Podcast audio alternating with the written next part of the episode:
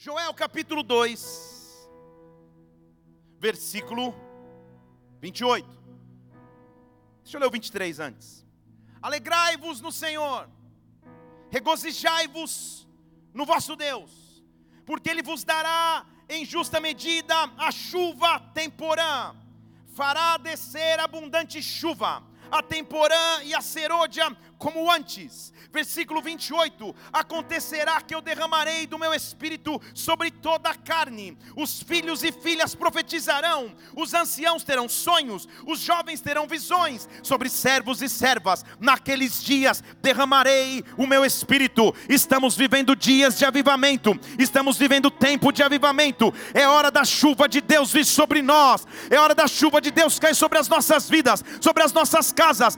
Ei, é hora do céu se movimentar aumentarem em teu favor, em meu favor. Deus, derrama o teu espírito sobre nós nessa hora, derrama o teu espírito sobre nós nessa noite. Dá ordem, Pai, aos teus anjos ministradores e passeia por esta casa. Visita-nos de forma profunda, visita-nos de forma sobrenatural. Que o teu nome seja honrado, que o teu nome seja glorificado, que só o teu nome seja exaltado. Nós, como igreja, ei, rabacete, ansiosos por mais de ti, nós aplaudimos o teu nome e dizemos: Vem vem, vem sobre nós mais uma vez. Ei! Deus é um Deus tão maravilhoso que quando o avivamento começa a acontecer, milagres até então não vividos explodem. Estava aqui, na hora do louvor, uma, uma mulher veio me abraçou aqui, falou, pastor, quero te dar um abraço. Falei, claro, estamos aqui juntos. E ela falou, lembra, o senhor se lembra que no, no culto do dia 8, ela lembrava até a data, eu não mais. O senhor falou que mulheres iriam engravidar. Ela falou, pastor, eu quero dizer a, a, ao Senhor: descobri, estou grávida. Depois de 13 anos, foi isso que ela me disse, não é? Agora, casada, está aqui, gravidinha, com bebê na barriga, que daqui a pouco a gente vai poder apresentar ao Senhor daquilo que Ele fez, porque Ele é maravilhoso. Aplauda o Senhor, porque Ele é digno. Se você quiser se identificar, pode ficar de pé, senão fica tranquilo. Se você ficar com vergonha, não tem problema. De repente ninguém sabe se você está grávida, nem teu esposo, então fica tranquilo, fica aí. o importante é que Deus cumpre promessas. Num avivamento, a presença de Deus passa a ser genuína na terra. Num avivamento, todos despertam para o sobrenatural. Num avivamento, nós sentimos a presença de Deus manifesta e não só a sua onipresença. Eu, eu, além de saber que Ele está em todos os lugares, eu sei que Ele está comigo, eu sei que Ele cuida de mim, eu sei que Ele guia os meus passos. Ah, num tempo de avivamento, todas as áreas de nossas vidas são invadidas com poder, com unção e com glória. Mas eu quero te falar nessa noite o que é o instrumento para que a chuva de Deus venha sobre nós, o que é o instrumento para que a chuva dele venha sobre a terra. Semana passada nós falamos falamos da base, falamos das disciplinas básicas da fé. Se você não acompanhou, acompanhe. É tesouro escondido. Acompanhe. Hoje nós vamos falar o que traz essa chuva à terra, o que nos une num tempo de avivamento e que despertamento nós vamos ter. Eu estou dizendo que quando vem um tempo de avivamento, nós entendemos a nossa chamada. Nós fomos chamados para adorar, nós fomos chamados para adoração. Quando o avivamento começa a acontecer, ah, um novo nível de adoração invade a igreja, um novo nível de adoração invade a cidade, invade as famílias. Nós somos chamados com esse propósito. A adoradores que o adoram estão sendo chamados nessa estação. Adoração, amada igreja, não é apenas aquele que canta. A essa altura dessa reunião, você já sabe se a pessoa ao seu lado sabe ou não sabe cantar. Olhe para mim, continue olhando fixo. Você sabe. Adoração, em sua definição, expressa-se pela reverência e servidão que nós temos a Deus não diz respeito à música. Adoração diz respeito a quanto eu reverencio e quanto eu o sirvo. Adoração é o profundo amor e respeito que nós temos por Deus. Adoração é expressar honra através de reverência genuína. Eu adoro. Eu adoro. Eu adoro. Eu adoro. Eu o adoro. Eu simplesmente o adoro. Adoração. Anota essa aí para você postar e, e o pessoal achar que essa frase é tua. Adoração é responder a Ele com tudo o que somos. Deixa eu falar de novo, melhorando a frase. Adoração é responder a tudo que Ele tem, com tudo aquilo que somos. Quando Ele se entrega a nós, Ele não se entrega parcialmente, Ele se entrega por completo. Dessa maneira, quem o adora também deve se entregar completamente. Adoração é o encontro então do que é completo em Deus com aquilo que é completo em mim. Quando esses dois se unem, céus e terra agora estão unidos e eu passo a adorá-lo e ele passa a entregar tudo e eu passo a entregar a ele tudo. Adoração é uma troca do que eu tenho ou de tudo que eu tenho, para receber tudo que ele tem. Quando nós nos unimos para adorar, não há espaço para preocupação, não há espaço para medo, não há espaço para insegurança. Eu entrego tudo em Suas mãos, eu coloco tudo diante dEle, porque Ele entrega tudo para mim. Nós somos chamados para adorar, nós respondemos a tudo que Deus é com tudo que nós somos, entendeu? Fale comigo, tudo que Deus é, com tudo que nós somos, isso é adoração.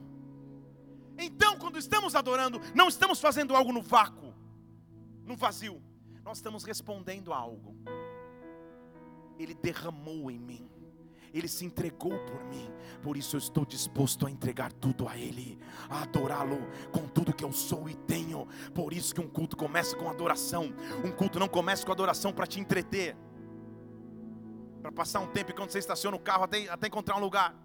O culto começa com adoração, para que nós entremos com ação de graças em Sua presença, entregando a Ele tudo que somos, independente como foi o dia, a semana, como está sendo a estação. Eu paro e entrego tudo a Ele, porque Ele entregou tudo que Ele é a mim. A adoração é uma resposta à movimentação angelical e celestial que está sobre a minha vida. Mas quando a adoração na terra, ei, ela é expressa, ela tem a capacidade de chamar o céu à terra, ela tem a capacidade de chamar a chuva de Deus à terra terra. Ah, quando Deus encontra adoradores, eles vão além da realidade natural. Entenda algo comigo. O inimigo, antes de sua queda, era responsável pela adoração celestial.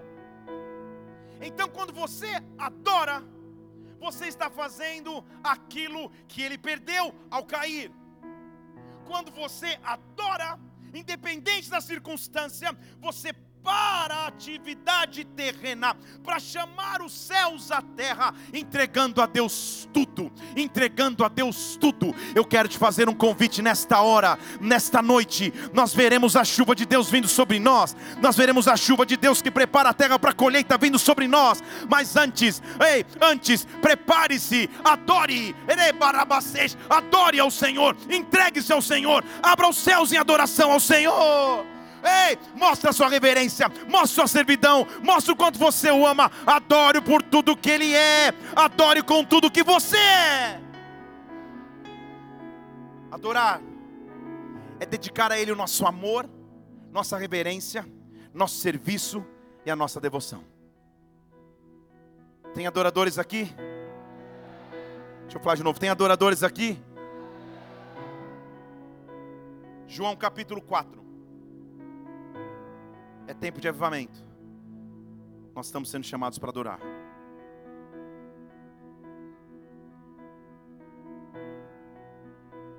A pergunta da mulher samaritana, que já foi mencionada nessa, nessa, nessa série, inclusive, ao próprio Jesus, que ela não sabia ser Jesus, é: Nossos pais adoraram neste monte, João 4,20, e vocês adoram em Jerusalém. Vocês estão dizendo que lá é o lugar de se adorar. João capítulo 4, versículo 20. João 4, tá? Isso, obrigado, gente. Nossos pais adoraram neste monte. E vocês estão dizendo que é em Jerusalém que se adora. Onde é o local correto de adoração? A resposta de Jesus é surpreendente porque ele quebra com protocolos religiosos Ele quebra com limitações dadas pelo homem. Ele quebra com proformes que o homem havia criado. Ele diz: mulher, creia. Está chegando a hora que não é nem neste monte, não é nem em Jerusalém que você tem que adorar o Pai porque mulher, versículo 23, a hora vem, na verdade não vem, já é agora. Os verdadeiros adoradores adorarão o Pai em espírito em verdade, porque o Pai procura, o Pai procura aqueles que assim o adorem. Deus é espírito e é necessário que os que o adorem, o adorem em espírito e em verdade. A procura ainda continua, os olhos dele ainda continuam buscando onde estão aqueles que em espírito e em verdade vão adorá-lo, que em espírito espírito em verdade vão reverenciá-lo. Eu não sei se você percebe, mas só de começar a falar de adoração, algo acontece na atmosfera, algo preenche a atmosfera o céu se prepara para invadir a terra. Quando alguém terreno carnal, humano, ei, para tudo para adorá-lo. O que eu sinto no meu espírito, igreja, é que neste tempo de avivamento, nós estamos sendo levados para um novo nível de adoração, para um novo nível de profundidade adoradora. Deus está nos chamando para adorar, para adorar, em espírito e em verdade. Espírito no grego é a palavra pneuma, que significa o princípio vital pelo qual o corpo é animado. Vamos falar em português: o princípio de vida, aquilo que te traz ânimo, aquilo que te traz motivação, aquilo que te impulsiona. Isso é pneuma. Que ele está dizendo é: adore tendo o teu princípio de motivação nele. Adore tendo o teu motivo de prosseguir nele. Adore tendo a tua esperança nele. Pneuma, em grego, é o espírito racional do homem. Em outras palavras, os meios pelo qual ele sente, pensa e decide. Olha o que ele está dizendo. Quando for pensar, sentir ou decidir, que seja em adoração. Que seja em adoração. Que seja em adoração que seja em adoração. Pneuma no grego original é a sua própria alma, são seus sentimentos e pensamentos. Nesta noite eu quero levar tudo a ti, Senhor. Eu quero te adorar em espírito, eu quero te adorar, entendendo que o meu ânimo, minha motivação vem de ti, que os meus pensamentos, sentimentos e decisões, que a minha alma está conectada a ti. Eu não quero ser conectado aos medos, às frustrações, às inseguranças, às incertezas. Eu quero te adorar, eu simplesmente quero te adorar em espírito Toma-me em tuas mãos, une os céus à terra quando eu começar a te adorar, Deus. Ah, uma geração que vive avivamento, conecta com o céu, quase que instantaneamente, porque o adora. Porque o adora. Certa vez nós fomos num retiro de casais, como palestrantes. E era um hotel muito legal, mas o hotel não estava todo fechado para o grupo da igreja. Grande parte era o grupo da, da, da igreja devia ter, sei lá, 10 a 15% dos outros hóspedes regulares. Todo o restante eram hóspedes do, é, eram participantes do congresso de casais. Na hora da janta, chegou um cara com, com violãozinho, começou a cantar todas as músicas da, da MPB e não fazendo um sucesso. Seja porque os casais estavam disfarçando que não conheciam, mas ninguém nem se levantava. E eu acho que alguém soprou para ele, cara. Só tem crente aí.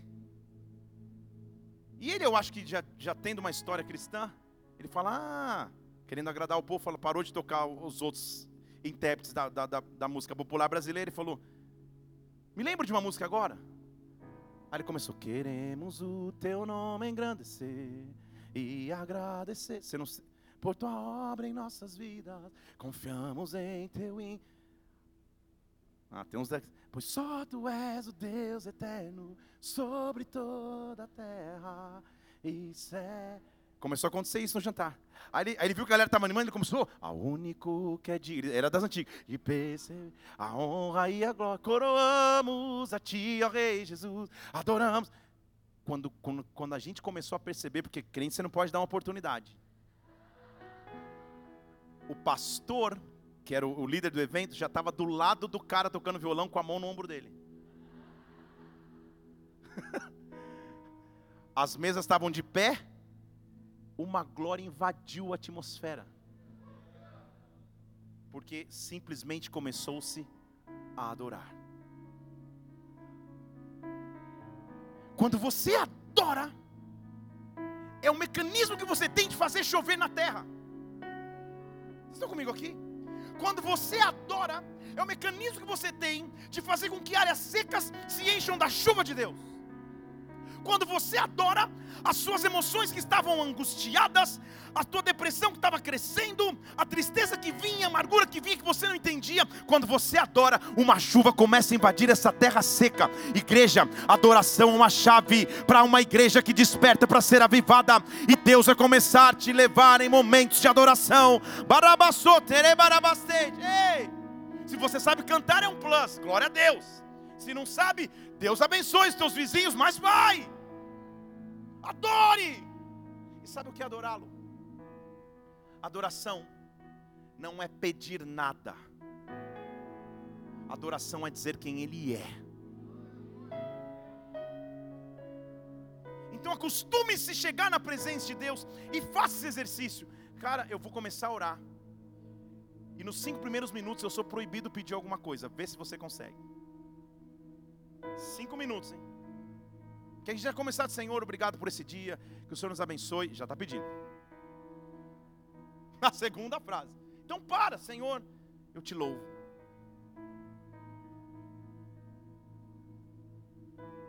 Louvar a Deus. Posso ir mais fundo aqui? É louvar pelo que Ele faz a você. Senhor, eu te louvo pela minha esposa, linda, maravilhosa. Maravilhosa e linda. Linda e mais maravilhosa. Eu te louvo te louvo pelos meus filhos, te louvo pelo emprego que eu tenho. É bom ter gratidão, mas isso não é adoração. Adoração é um nível acima, é quando você só o adora pelo que ele é. Eu posso não ter provisão hoje, mas o Senhor é provedor, eu te louvo. Eu posso não ter respostas hoje, mas o Senhor é o Deus de respostas, eu te louvo. As promessas não podem ter acontecido ainda, mas eu te louvo pelas suas promessas. Então, quando eu entro na presença de Deus, eu só falo dos seus atributos. Se você não sabe, põe no Google atributos de Deus. Aí você começa, ó, oh, príncipe da paz, rei dos reis. Rei dos reis, príncipe da paz, príncipe, paz, rei, rei. Se você só soubesse esses dois. Mas começa. Estão aqui.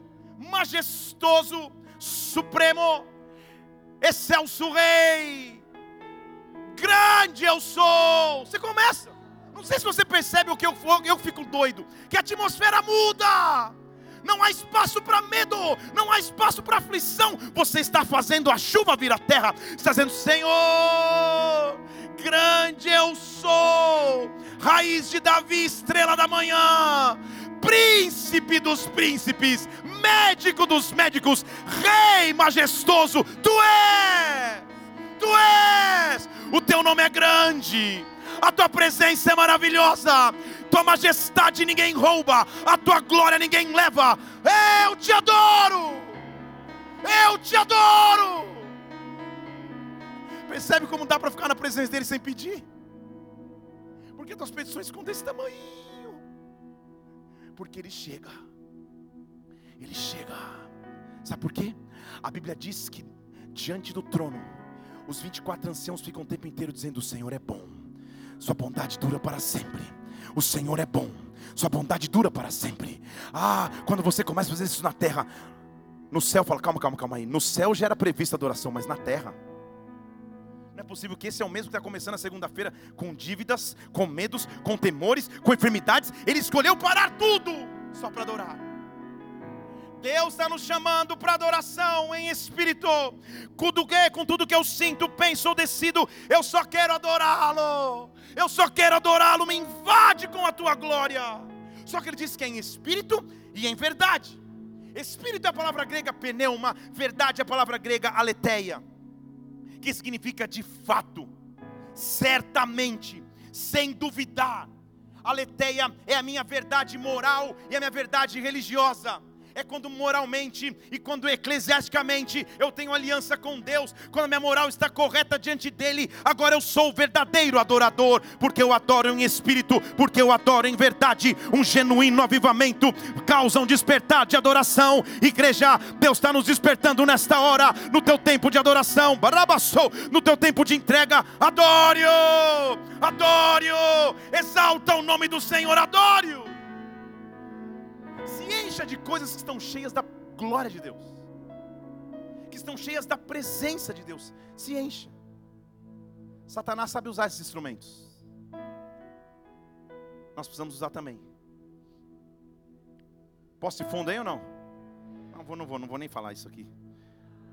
Obrigado, irmão. Eu ia falar mesmo, só para dar esse. Sempre que ele precisou na história, Satanás, ministrar em massa pessoas para que mudassem seus pensamentos, ele usou adoração. Vou te dar um exemplo dos mil dos estudos que eu tenho. Que Deus limpe a tua mente aí, não fique na mente a música. Mas teve um cara que surgiu cantando uma música linda, maravilhosa. Que cantava assim. O, o título era Let It Be, Let It Be, Let It Be, Let It Be. Já ouviu essa música aí? E a música começa assim: When I find myself in times of trouble, Mother Mary comes to me, speaking words of wisdom, let it be. Tudo bem? When I find myself, não vou cantar essa aí, tudo bem? Sabe o que ele está dizendo? Vamos traduzir? Quando eu estou em problemas ou dificuldades, a mãe Maria vem até mim, falando com palavras sábias. Deixa para lá, deixa para lá, deixa para lá. Você fala, cara, que cara religioso, hein? Mother Mary, poxa, sabe o que é Mother Mary? Mother Mary Juana em inglês. Sabe o que ele está falando? Maconha. Ele está falando, quando eu estou em dificuldades, a Mother Mary vem aqui, eu. E aí tudo fica, let it be. Aí você levanta, let it be, let it be. Estão aqui ou não? Sem saber. Está entendendo comigo? Aí surge uma geração naquela época, década de 60, 70, liberando o uso de drogas, de entorpecentes, liberando o sexo livre, por quê? Porque foi doutrinada em adoração. Vocês estão entendendo? Satanás sabe usar essas ferramentas, nós temos que usá-las para o reino. Ao invés da minha vida ser invadida com adoração profana, eu vou invadir a minha casa, barabacês, eu vou invadir a minha vida, eu vou invadir os meus ouvidos com a glória, com a glória, com a glória de Deus, com a glória de Deus. Eu chamo essa presença, eu chamo essa glória para que invada. Levante suas mãos aos céus, fale você mesmo, palavras de adoração ao Senhor, fale você mesmo, palavras de adoração ao teu Deus. Quando uma geração se levanta para adorar, há um verdadeiro avivamento, há uma verdadeira chuva na terra. Oh! Adoradores que o adoram em espírito, adoradores que o adoram em verdade. Ei, então, eu só quero te fazer um convite. Volte, volte a adorá-lo, volte Apocalipse capítulo 2 diz: Eu conheço as tuas obras e os seus trabalhos, conheço a sua perseverança. Eu sei que você suporta os maus. Eu sei que você está colocando os que se dizem apóstolos à prova. Eu sei que você está prosseguindo. Eu sei. Apocalipse 2,2. Eu sei. Eu sei que você tem lutado. Mas eu sei que cansa também. Eu só tenho uma coisa contra ti. Você tem perseverança. O teu amor você sofreu. Você não desfaleceu. Mas olha o que aconteceu contigo. As muitas lutas fizeram com que você deixasse o seu primeiro amor. Os muitos compromissos, as muitas dificuldades, os traumas, as dificuldades, roubaram a empolgação, roubaram a motivação, levaram embora o amor, levaram embora a essência. Sabe o que ele diz? Ele não condena. Sabe o que ele diz? Lembra onde caiu, se arrepende e volta a praticar as primeiras obras. Só lembra só lembra. Lembra de como é bom ficar na presença dEle. Lembra de como é bom adorá-lo em espírito e em verdade. Lembra como é bom Deus está te fazendo num avivamento voltar à sua essência. Deus está te dando, Há um convite aberto nesta noite, amada igreja, para que nós passemos a adorá-lo. Nós somos chamados para adorar a Deus. Nós somos chamados para adorar ao Senhor. Nada mais vai roubar a adoração. Nada mais vai roubar a adoração. Nada mais vai roubar o tempo que você tem com Deus. Ei! Isso é um convite bíblico. Data Show, muito obrigado. Já estou agradecendo antecipadamente. Porque eu falei que ia passar os textos e não passei, então agora vamos juntos. Porque tem vários. Salmo 29, 2. É um convite que diz assim: tributai ao Senhor a glória devida ao seu nome. Adorai ao Senhor com trajes santos. Salmo 95, 6 diz: Venham adoremos e prostremos-nos, ajoelhemos-nos diante daquele que nos criou. Salmo 95, versículo 6. Venha, adore, se prostre, se ajoelhe diante daquele que nos criou. Salmo 63, versículo 2: Eu te contemplo no santuário para ver o teu poder e a tua glória, porque a tua bondade é melhor do que a vida. Os meus lábios vão te louvar e eu vou te bendizer em teu nome. Eu levanto, versículo 4: Em teu nome eu levantarei as minhas mãos. É um convite bíblico para adorar. Deus está nos chamando para um novo nível de adoração. Eu não sei se você sente, ei, mas algo está sobre nós nessa noite, porque quando nós falamos de adorá-lo, a glória dele vem, quando nós falamos de adorá-lo, a presença dele se manifesta. Adore-o! Adore-o! Adore-o! Nesse conceito de adoração, então, vem um conceito bíblico que eu quero te ensinar agora.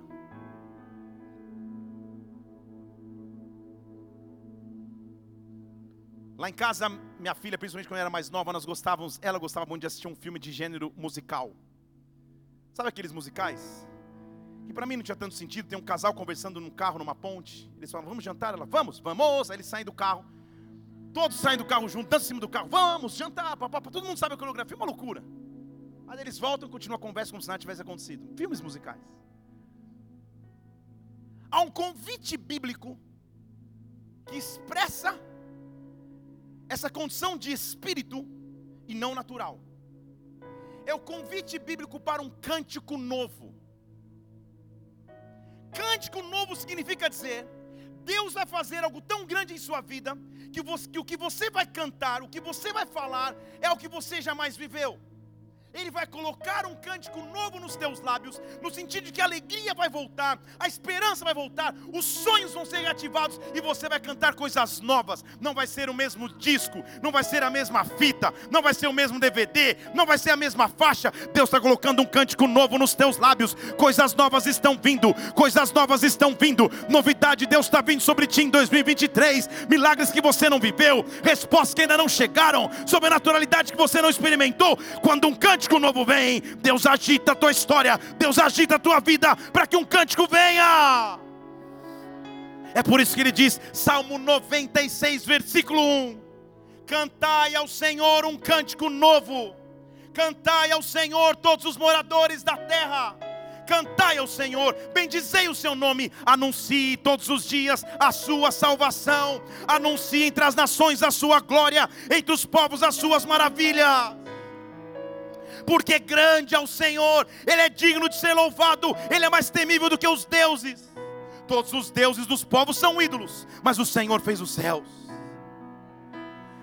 Glória, majestade estão diante dele, força, formosura no seu santuário, glória, majestade estão diante dele, força, formosura no seu santuário. Há um cântico novo vindo sobre os teus lábios. O Salmo 98, versículo 1 diz a mesma coisa: Cante ao Senhor um cântico novo. Porque Ele tem feito maravilhas, Sua destra e o seu braço alcançaram vitória. O Salmo 33, versículo 1 diz: Se alegre no Senhor, justos, porque fica bem aos retos louvá-lo. Louve ao Senhor com harpa, cante louvores com cordas, cante um novo cântico, toque bem e com júbilo, porque a palavra do Senhor é reta, todas as suas obras são feitas com fidelidade. O Salmo 40, versículo 1 diz: Eu esperei com paciência pelo Senhor, Ele se inclinou para mim e ouviu o meu clamor. O que está clamando para Ele agora?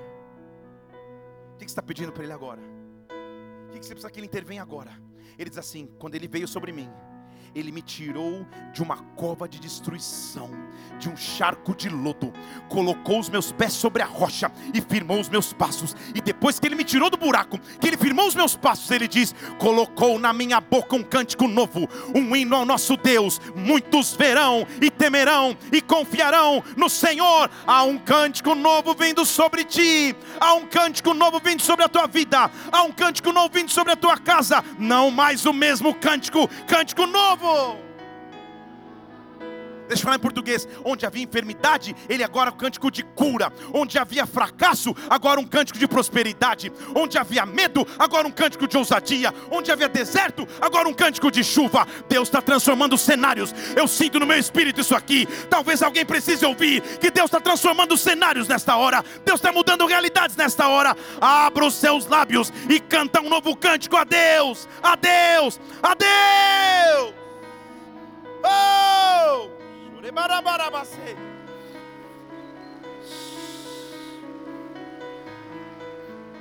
É por isso que ele diz em Isaías 61: O Espírito do Senhor está sobre mim. Isaías 61, ele me ungiu para pregar boas novas aos mansos, restaurar os contritos de coração, trazer liberdade aos cativos, abrir a prisão dos presos. Apregoar, versículo 2 de Isaías 61, o ano aceitável do Senhor, o dia da vingança do nosso Deus, para consolar os que estão tristes mas olha versículo 3 de Isaías 61. E ordenar aqueles que choram, que lhe dê coroa em vez de cinzas, óleo de alegria ao invés de pranto, vestes de louvor ao invés de espírito angustiado. Você vai ser árvore de justiça, plantação do Senhor, e ele será glorificado. Quando o avivamento vem, a atmosfera de adoração retorna. Quando o avivamento vem, um cântico novo vem nos teus lábios. Quando o avivamento vem, nós levantamos para adorá-lo. E sabe como a gente passa a conversar? Quero te mostrar um spoiler de como vão ser as tuas conversas. Quando o avivamento vier. Tá pronto? Efésios 5, versículo 18. Diz assim: Não fique embriagado com vinho, não. Na verdade, seja cheio do Espírito. O paralelo é assim como alguém que se embriaga com vinho, perde a noção, fica andando meio torto, não consegue andar direito, se encha do Espírito. Que você perca o controle, mas por estar cheio do Espírito. E sabe como vai ser a troca de ideia? Ele diz, aí quando estiver cheio do Espírito, ele diz, falando entre vós, com salmos, hinos e cânticos espirituais, salmodiando ao Senhor no vosso coração. Ele diz: você, as tuas conversas vão ser cheias de cânticos novos. Imagina você amanhã, quando a tua esposa acordar com aquele humor de segunda-feira. Não olha para ela, olha para mim. Você começar, bom dia, meu amor. Sei lá. Não tente se você não sabe cantar. Que Deus venha sobre nós. Ele diz: quando o Espírito Santo vem sobre você quando a glória de Deus vem sobre você, é como se você salmodiasse o tempo inteiro. É como se tudo que você falasse fosse inspirado pelo Espírito. É como se a glória de Deus conduzisse suas palavras nos seus lábios. Ah, você vai começar a salmodiar. Você vai começar a falar em cantos espirituais. Deus está derramando sobre nós. Escute, ministério de adoração da Bola de Neve de Curitiba. Deus está derramando sobre nós cânticos espirituais, salmos, hinos, ei, palavras proféticas, curas que vão começar a acontecer na adoração. Eu estou vendo pessoas que antes mesmo da pregação começar, já estarão rendidas aos pés do Senhor. Só ouvir a adoração que vai fluir nessa casa, neste local. Deus está nos chamando para esta hora, para esta estação, para este tempo. Adoradores, nós somos chamados para adorar. Para adorar. Ei, quem descobre esta chave pode chamar os céus à terra em qualquer momento. Diz a Bíblia, começando a palavra dessa noite de verdade depois de trazer o fundamento, que os apóstolos estavam pregando num lugar, e Atos 16, versículo 16, diz que Paulo estava andando por uma cidade perto a um lugar de oração, e ao seu encontro veio uma jovem que tinha um espírito adivinhador. Ela adivinhava e dava grande lucro aos seus senhores. Era um comércio através da, da adivinhação profana que essa menina tinha. Então ela era meio que um liguejala da cidade e todo mundo passava, ela adivinhava. Veja o vício, era uma adivinha. Paulo está vindo pregar. Ele cruza com essa jovem que tinha um espírito adivinhador, certamente sendo explorada neste dom que ela tinha, extorquindo dinheiro da multidão. Ao ver Paulo, esse espírito adivinhador clamava, dizendo: Olha, aí estão servos do Deus Altíssimo, homens que anunciam o caminho da salvação. Ela estava errada em sua adivinhação? Não. Ela estava errada no seu foco. O foco de adoração não deveria ser Paulo. O foco de, oração, de adoração deveria ser Deus. Deixa eu falar mais uma vez. O foco de adoração não deveria ser Paulo. O foco de adoração deveria ser Deus. Por muitos dias ela ficava lá nessa, nessa, nessa oh, homens de Deus que anunciam o caminho de salvação. Paulo até que deu. Deu. Ele olha para ela e diz assim: Eu te ordeno, em nome de Jesus Cristo, sai da mulher, e na mesma hora saiu. Uá! Saiu. Com uma sonoplastia saiu. Contudo, quando assim ela o faz, o lucro e, e o comércio que ela dava para os seus senhores também se perde. O espírito de adivinhação foi embora, ela não tinha mais o que adivinhar, não tinha mais lucro. Quando isso acontece, prendem Paulo e seu companheiro de viagem Silas e os arrastam para uma praça na presença de juízes. Uma coisa é ser perseguido por fazer a coisa errada. Uma coisa é viver dificuldades quando você tropeçou ou pisou. Outra coisa é se postar de maneira correta. Não deixar o espírito adivinhador te bajular, expulsar esse espírito, libertar uma menina. E agora está sendo preso. Ele é levado na presença dos juízes. Diz a Bíblia que o levaram para os magistrados com mentiras. Estes homens são judeus, estão perturbando a nossa cidade. Ele não está fazendo perturbação nenhuma. Ele só expulsou um demônio de uma menina. Estão aqui? A multidão se levantou contra eles. Os magistrados, versículo 22, rasgando as suas vestes, o mandaram açoitar com varas. O quê? Como será possível continuar adorando a Deus, quando mesmo fazendo o que é correto, parece que eu só apanho? espero que ele esteja falando há quase uma hora. E como seria possível continuar avançando? E escute, meu irmão, a surrinha de vara não é duas varezinhas, não. A tradição dizia que eram 40 menos 1, 39 açoites é uma surra de vara. E não é aquela varinha que sua mãe tinha em cima da geladeira, a minha tinha. Verdinha. Muitas vezes, na ponta das varas e açoites, eles colocavam pedras ou pedaços de ossos de animais. Então é uma surra, surra. Não é um, um afaguinho nas costas, é uma surra de verdade. Por estar pregando o Evangelho.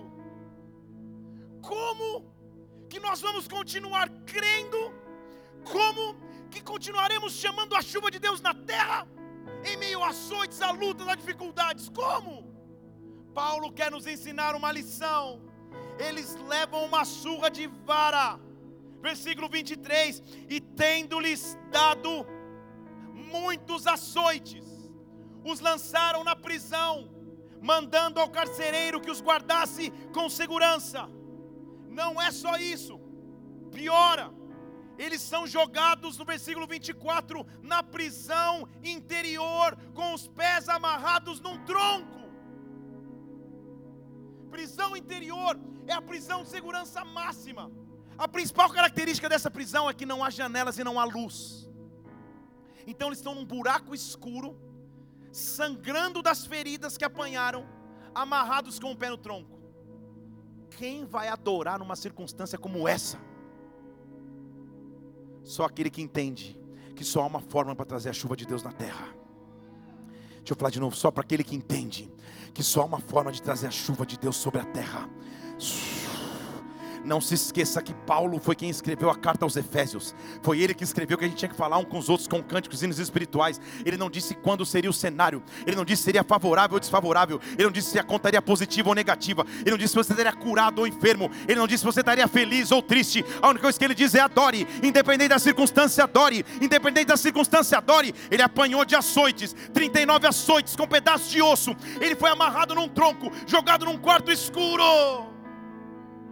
Mas diz a Bíblia, versículo 25, e a sequência ali: à meia-noite, na hora mais escura do dia, Paulo e Silas cantavam hinos a Deus. Não, não, não, não, não. Ei! Cantavam hinos a Deus. Entendam. Eles não estavam em cima de um altar com o microfone na mão eles não estavam celebrando uma grande vitória ou conquista, eles estavam amarrados ao tronco numa cela escura, adorando. Sei lá o que eles cantavam. Diz algumas linhas teológicas que eles cantavam: Deus vai à frente abrindo o caminho. Que está chorando, louve, não importa, louve. Só os pentecostais sabem o que eu estou falando aqui. Seu louvor invade o céu. Eles estavam de alguma forma adorando. E agora eu quero que você entenda esse versículo aqui. Quando você adora na circunstância mais adversa, as pessoas ao seu redor vão te enxergar como um testemunho. Porque os outros presos que estão na mesma circunstância falam, cara, ou, ou, ou os caras apanharam demais, estão delirando, mas onde eles estão achando força para cantar? Onde eles estão achando forças para cantar? Deus está te chamando para adorar, porque quem começa a adorar, traz avivamento para a terra. Quem começa a adorar faz a chuva de Deus vir à terra. Eles estão sangrando, eles estão num quarto escuro, amarrados num tronco, e eles estão adorando. Eles estão adorando, eles estão celebrando a Deus, estão cantando hinos ao Senhor. E enquanto você adora, enquanto você abre os teus lábios, diz o versículo 26, que então um terremoto, então um terremoto tão grande começou a abalar os alicerces do cárcere da prisão. Enquanto eles começaram a adorar, os grilhões começaram a cair. Enquanto você adora, as cadeias se rompem.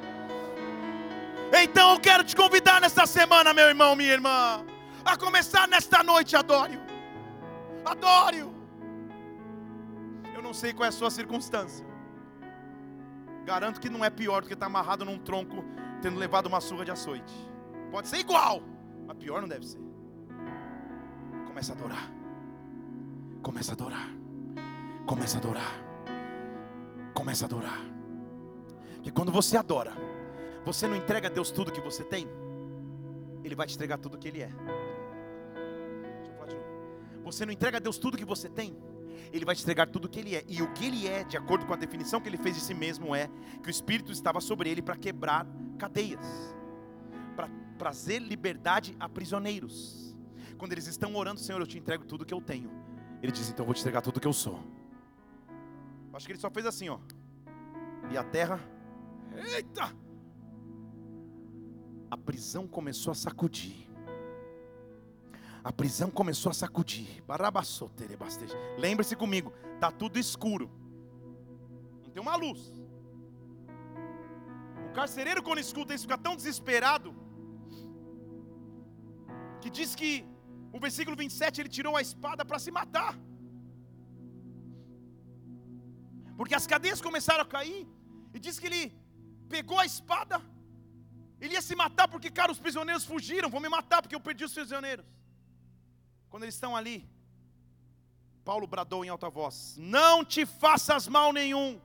Está todo mundo aqui. O culto está rolando, fica tranquilo. Então ele pediu uma luz. Estava escuro. Saltou para dentro, trêmulo. Sabe o que ele fez? Se prostrou diante de Paulo e de Silas. A adoração é o teu maior cartão de visitas.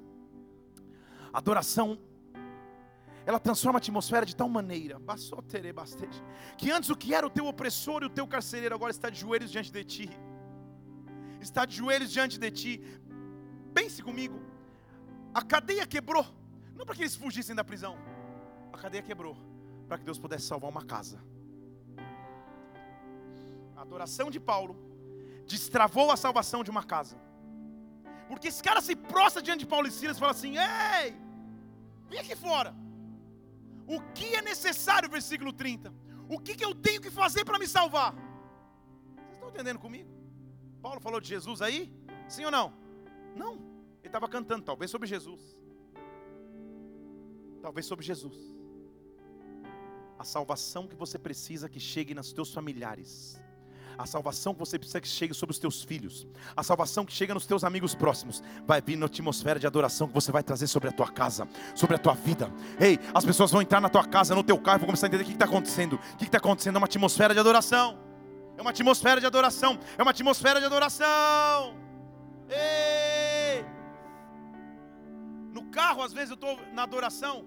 Aqui em Curitiba, mil vezes, eu me perco até que a atmosfera de oração começa, de adoração começa a invadir. Um dia eu fazia um trabalho há muitos anos atrás com um amigo, um grande amigo meu, não cristão. E eu estou na adoração para buscá-lo. Quando ele chegou, só diminuiu um pouquinho. E ele entrou e sentou. A gente estava indo para fazer um trabalho. Ele para e fala assim: Felipe, eu falei: que foi? Cara, eu não sei. Eu sou homem, cara, eu sou homem. Eu falei: eu sei que você é homem. Eu não estou conseguindo aguentar, cara. Eu vou começar a chorar. Eu falei: calma. Eu não sei o que eu estou sentindo, cara. Eu não sei o que está acontecendo comigo, eu não choro fácil. Ah! Porque a atmosfera de adoração começou a invadi-lo. A atmosfera de adoração começou a abraçá-lo. O que a nossa geração precisa é de sei, são de frutos visíveis da glória de Deus sobre a terra, que só pode ser trazida por verdadeiros adoradores. Eu não sei se você entende a profundidade do que Deus está nos levando nessa noite, mas Ele está te chamando para adorá-lo, para adorá-lo. O carcereiro está de joelho diante dele, falando: O que, que eu tenho que fazer para me salvar? Olha o que Paulo fala para ele. Paulo diz: fica tranquilo, creia no Senhor Jesus, e serão salvos tu e a tua casa.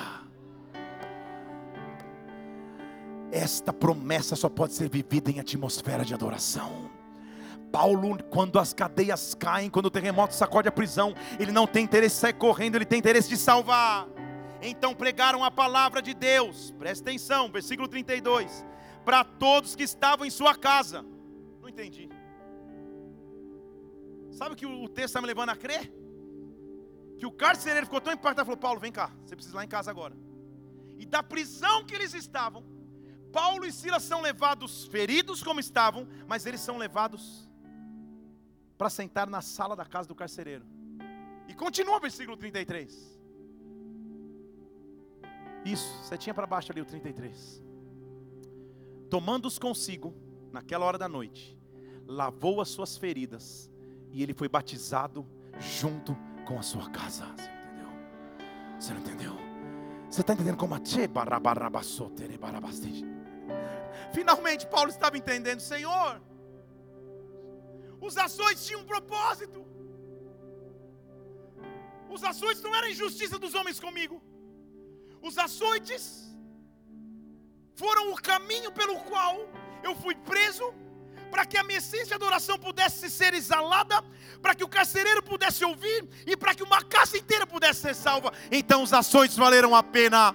As lutas valeram a pena, as dificuldades valeram a pena. O Senhor usou que seria tragédia em minha vida para resgatar uma casa, para resgatar uma família. Eu te adoro, eu te adoro, eu te adoro, eu te adoro.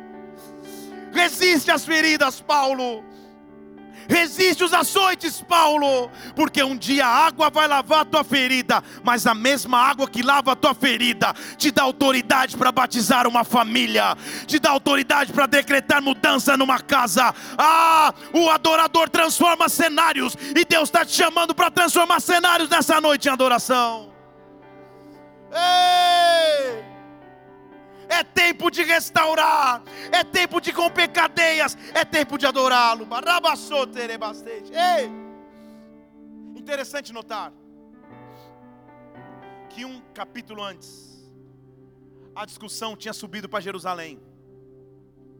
Paulo até então estava viajando com Barnabé, e muitos ficavam discutindo se os gentios, ou seja, os não judeus, que tinham aceitado a Cristo, se eles também deveriam se circuncidar.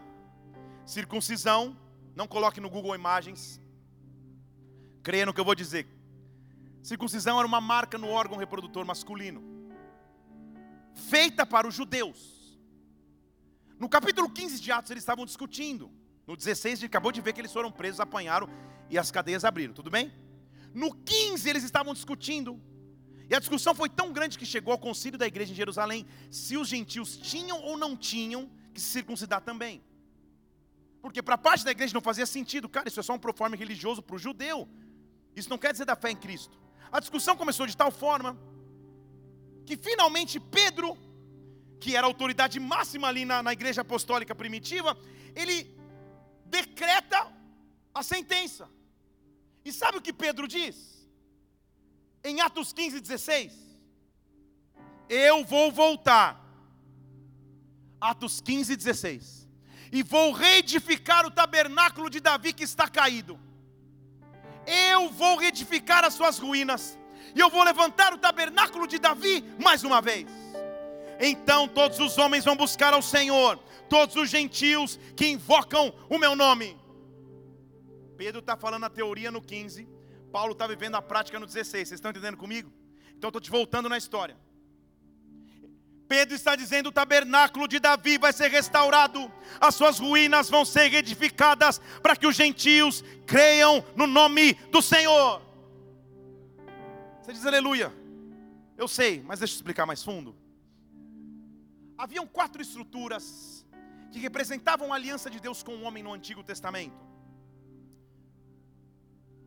A primeira sendo a arca de Noé, local de proteção do grande dilúvio e de recomeço. A segunda, o tabernáculo de Moisés, local onde a presença dele se derramava no meio do deserto. A terceira, o tabernáculo de Davi, que na verdade nem um tabernáculo era, era uma tenda, onde Davi colocou a arca para que a adoração pudesse acontecer. E a quarta, o templo de Salomão, projeto de Davi, construído pelo seu filho Salomão. Tudo bem até aí? Interessante observar, igreja, que de todas as estruturas grandes do Antigo Testamento, a única que ele escolhe para dizer que eu vou restaurar é o tabernáculo de Davi. Ele não está falando, eu vou reconstruir a arca de Noé, eu vou reconstruir o templo de Salomão, eu vou reconstruir o tabernáculo de Moisés. Ele diz, eu vou restaurar o tabernáculo de Davi. Por quê? Porque o tabernáculo de Davi era a essência suprema da adoração feita a Deus. O tabernáculo de Davi foi o primeiro momento da história em que instrumentos musicais começaram a ser colocados para adorar. Tabernáculo de Davi, Davi ou Davi, Tabernáculo de Davi, foi o primeiro local onde a adoração era contínua, onde a adoração não parava, onde a adoração não era interrompida. No tabernáculo de Davi haviam turnos e turnos e turnos de adoradores que incessantemente adoravam perante o Senhor quando Paulo está preso, ele lembra da profecia de Pedro, é tabernáculo de Davi. Não é arca de Noé para falar, Senhor, me leva. Não é tabernáculo para falar, Senhor, vem com a tua Shekinah. Não é templo de Salomão para só ver a imponência. Não, não, não. Eu preciso de tabernáculo de Davi. Agora eu preciso não parar de adorar. Esta é uma promessa para os dias atuais. Ele está vindo restaurar o tabernáculo de Davi. Deixa eu falar de novo, ele está vindo, o tabernáculo de Davi foi uma verdadeira plataforma de mover profético no Antigo Testamento. No tabernáculo de Davi, ele nos ensina sobre o Espírito Santo e sobre como fluir na igreja. No tabernáculo de Davi, vou te dar alguns atributos do tabernáculo de Davi. Está pronto para anotar se quiser? São só 40. Vamos anotar. No tabernáculo de Davi, ele começou a, a criar e educar salmistas e dirigentes de louvor no tabernáculo de Davi, ele estabeleceu músicos e cantores. No tabernáculo de Davi haviam danças de adoração em grupo. Quando você vê alguém adorando, dançando aqui, começou no tabernáculo de Davi. No tabernáculo de Davi, grandes corais começaram a entoar cânticos junto, tabernáculo de Davi. No tabernáculo de Davi, cânticos proféticos e danças proféticas eram ininterruptas No tabernáculo de Davi, pela primeira vez, cânticos espirituais começaram a ser entoados. Tabernáculo de Davi era o local que, que, que pela primeira vez se bateu palmas ou se aplaudiu a presença de Deus no tabernáculo de Davi, pela primeira vez, o som da trombeta, o chofar, foi usado como adoração e não como ajuntamento do povo no tabernáculo de Davi. Sons de símbolos ressonantes foram tocados pela primeira vez, harpas pela primeira vez foram tocadas para adorar.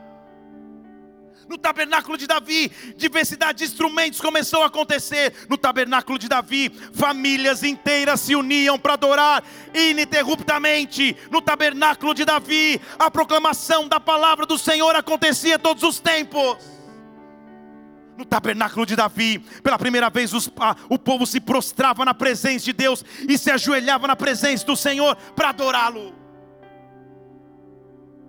Você entende o que ele está dizendo? Quando ele diz que nos últimos tempos, ele vai reconstruir o tabernáculo de Davi que estava caído. É porque os olhos do Senhor estão passando.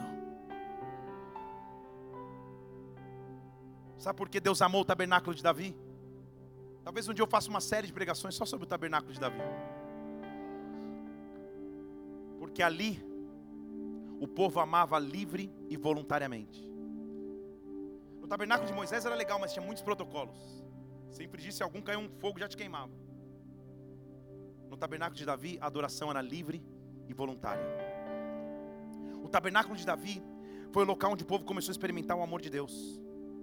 O tabernáculo de Davi era onde a presença de Deus repousava.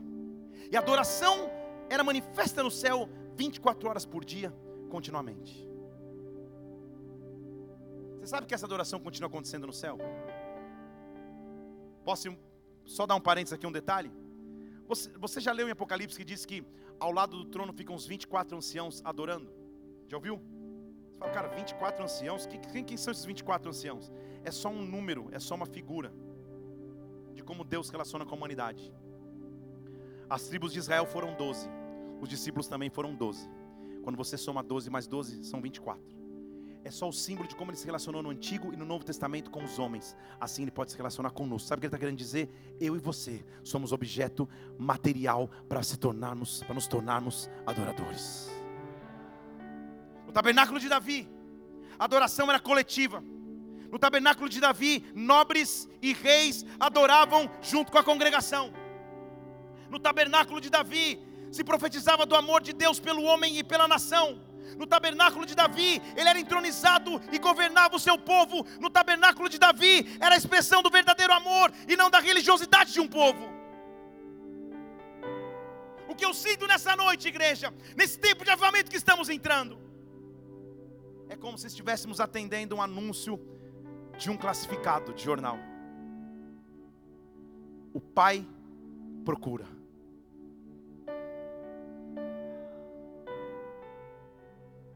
O pai procura.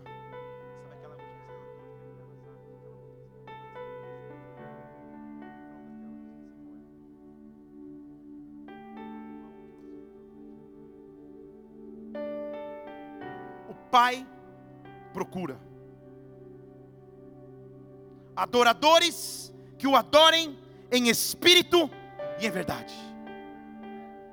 Num tempo de avivamento, a principal estrutura que ele reconstrói é a estrutura como o tabernáculo de Davi.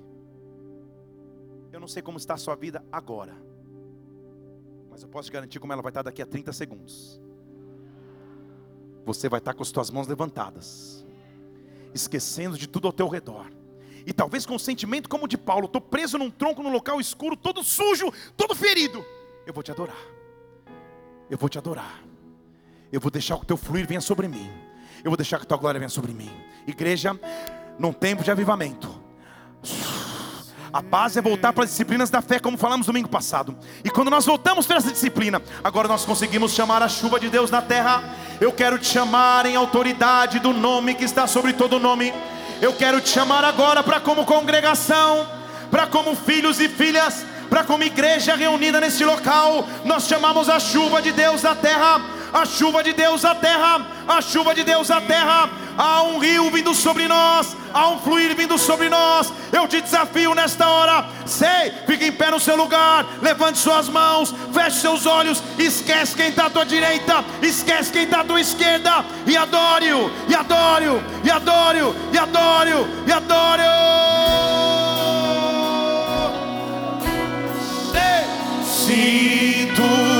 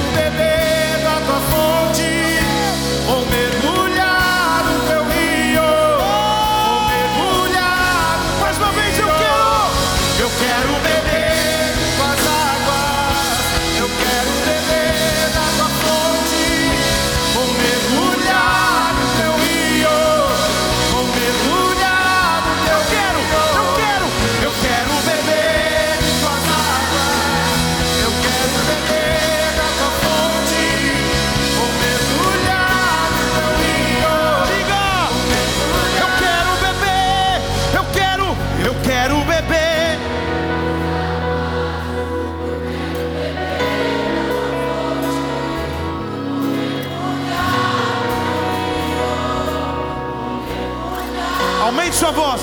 Diga, diga. Eu quero beber.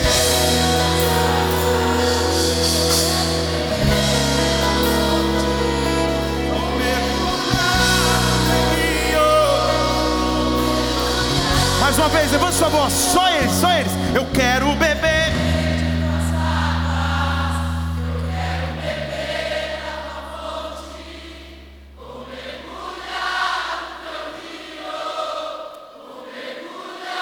Mais uma vez, aumenta a voz, diga: Eu quero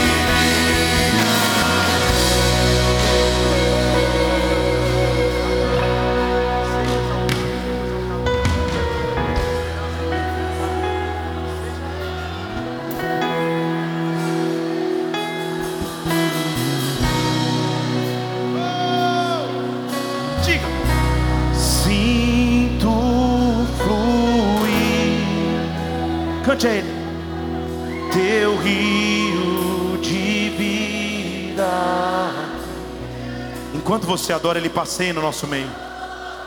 Enquanto você adora, Ele fala contigo. Enquanto você adora, Ele te alimenta, destrui te direciona. Ah, quando nós começamos a adorá-lo, quando a glória dele vem sobre nós, ah, o Espírito Santo quando nos invade. Ei! Levante seus, suas mãos, abra os teus lábios e comece a falar palavras de adoração a Ele. Palavras de adoração a Ele. Nós vamos continuar adorando a Deus mais uns segundos. Eu quero te incentivar a voltar a adorá-lo, a voltar a essência do primeiro amor. No avivamento, a adoração volta. No avivamento, a adoração vem. Vamos adorá-lo, vamos adorá-lo, vamos adorá-lo. E o Pai o exaltou, o seu nome colocou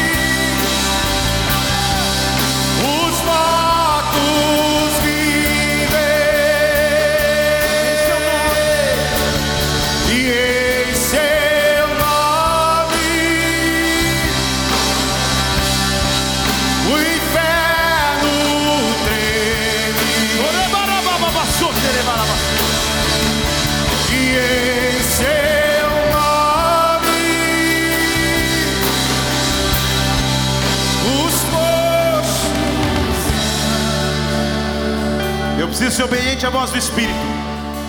Se você de alguma forma trabalha com adoração na casa de Deus, instrumentista, ministro de louvor, dança profética, áudio, eu quero que você saia do seu lugar e venha aqui à frente. Deus vai derramar uma porção sobre a tua vida. Que Deus está levantando uma atmosfera de adoração nova.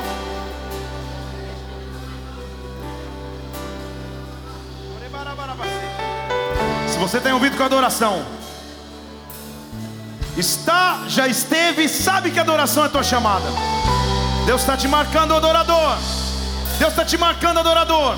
Está, já esteve, não está ativo, vai voltar a ser ativo, não importa. Deus está derramando sobre nós, adoradores. Ministros de adoração que prepara uma geração de adoradores. Vem sobre nós, Deus.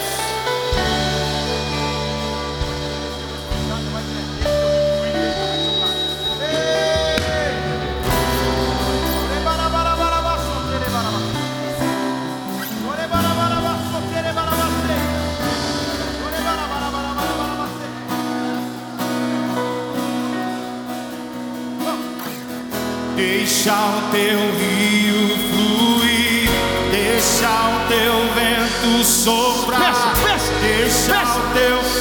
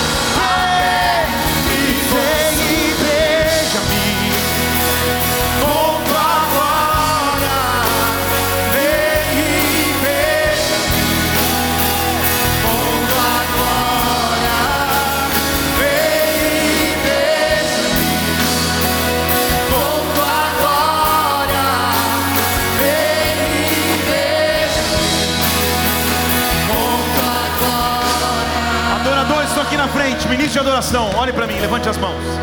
Deus está derramando porção nova sobre vocês.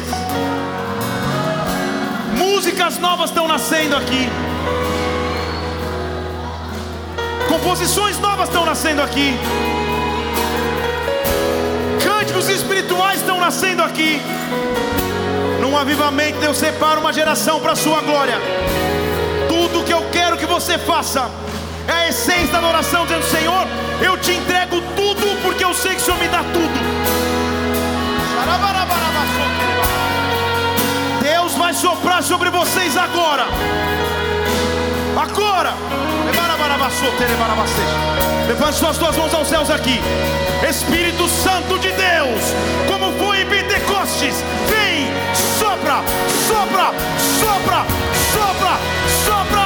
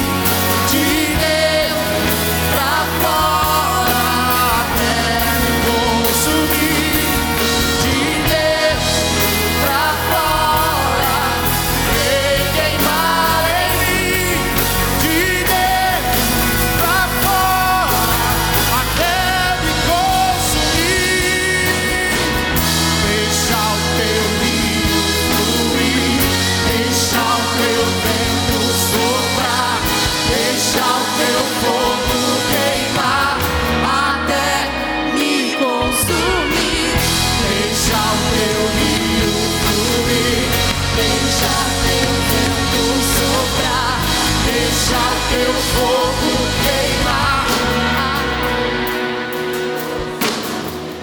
Deixa o teu rio fluir, deixa o teu vento soprar, deixa o teu fogo queimar até me consumir. Deixa o teu rio fluir, deixa o teu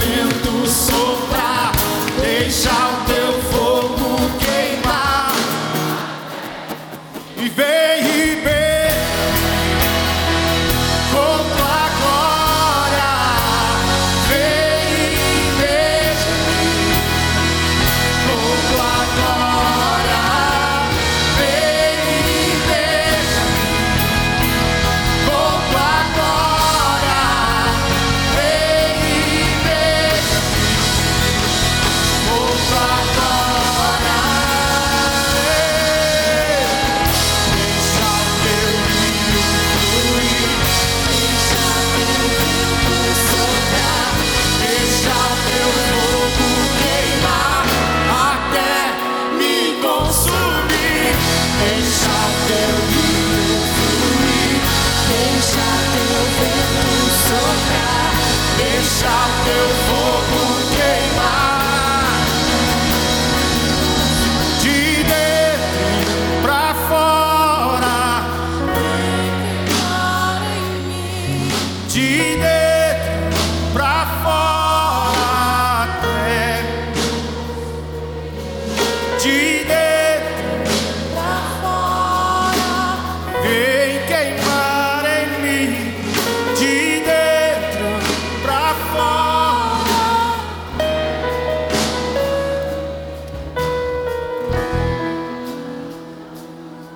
Quantos anos você tem? Dez. O que está acontecendo com você? Eu não sei, eu tô sentindo alguma coisa estranha. Estranha para bom ou estranha para ruim? Tá bom. O Espírito Santo está sobre você.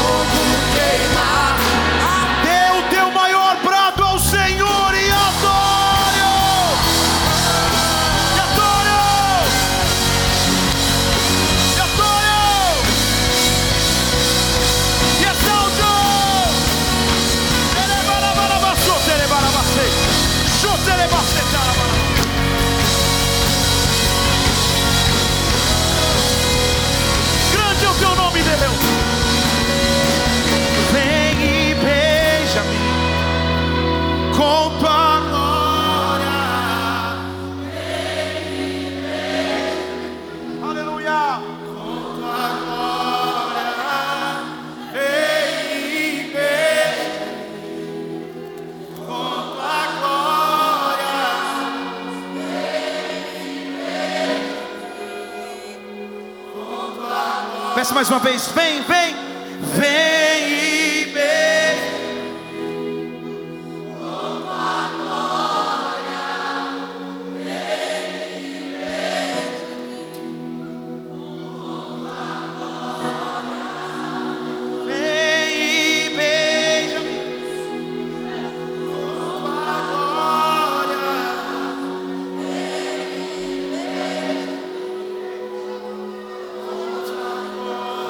Aplauda este nome que vive, que é grande, que é majestoso. Que é majestoso, que é majestoso.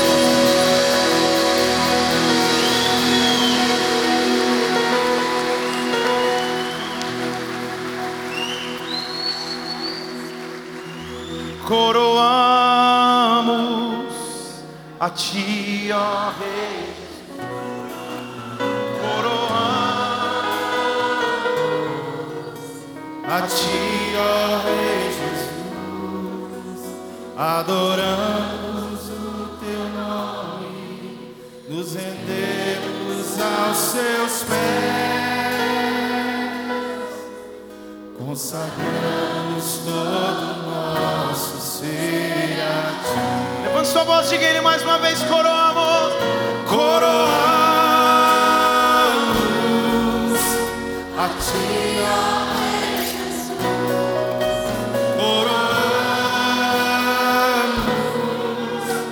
a ti, ó Rei Jesus. Olha igreja que te adora, Pai.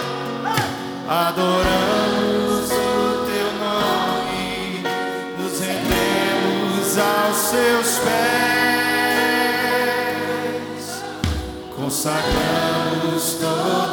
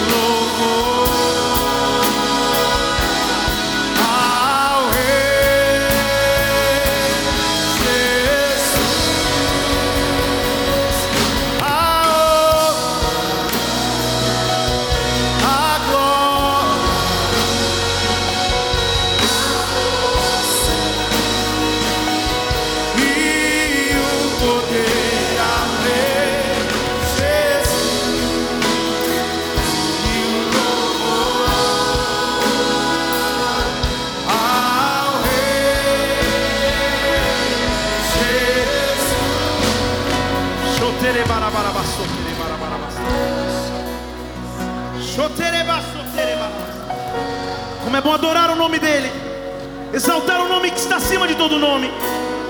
É sob esse nome que nós nos curvamos, é só ele que nós nos prostramos, é só ele que nós adoramos, é só o nome dele que nós engrandecemos. Aplauda o nome dele mais uma vez, igreja. Exalte, exalte,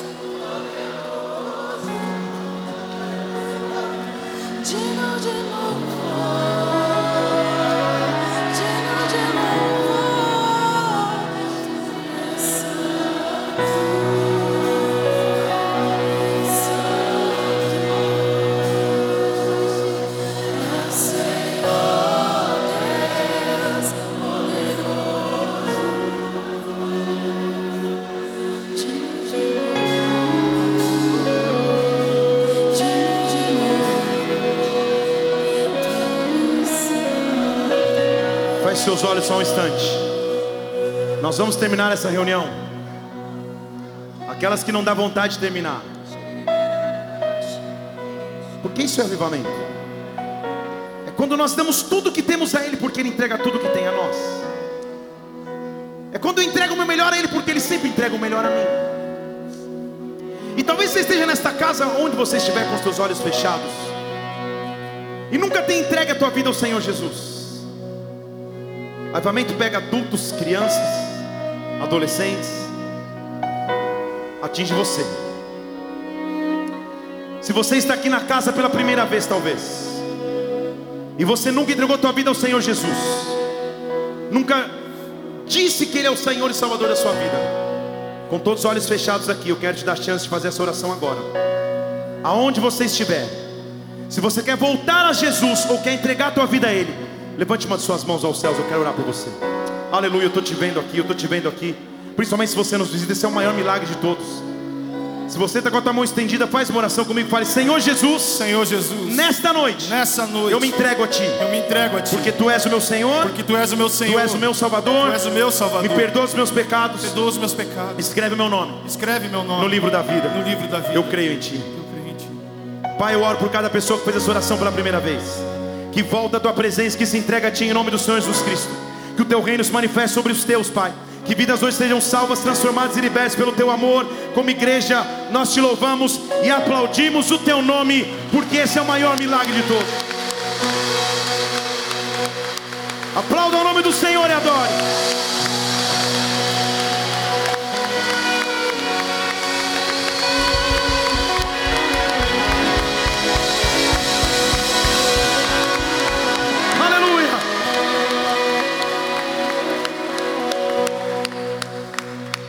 Se você fez essa oração pela primeira vez agora, nós vamos acabar o culto. Você vai deixar o teu nome nas pranchetas que estão aqui à minha esquerda, à direita de vocês. Está escrito boas-vindas. Deixa o seu nome ali. A gente quer poder acompanhar a tua vida, a tua história em nome de Jesus. Se você viu alguém fazer essa oração, dá um abraço nessa pessoa enquanto a gente aplaude o Senhor, igreja.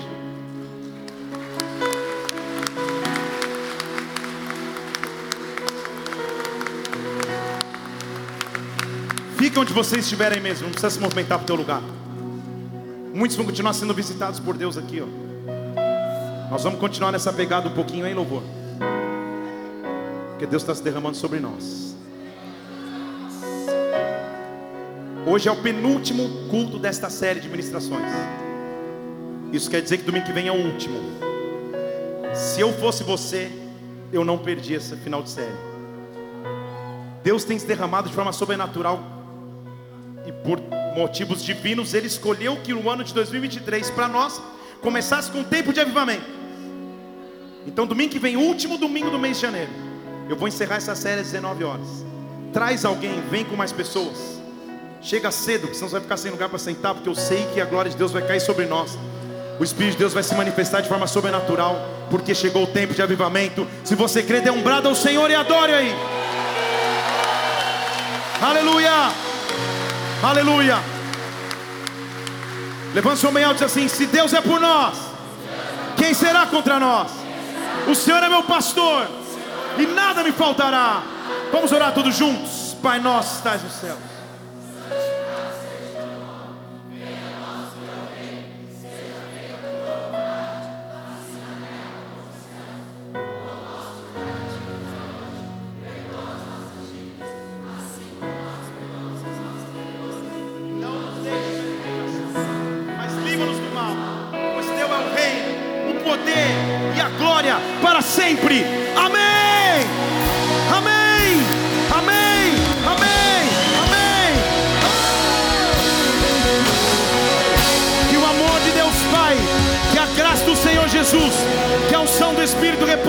Ti. Vai na paz de Cristo até quarta, até domingo. Deus te abençoe. Vai na paz.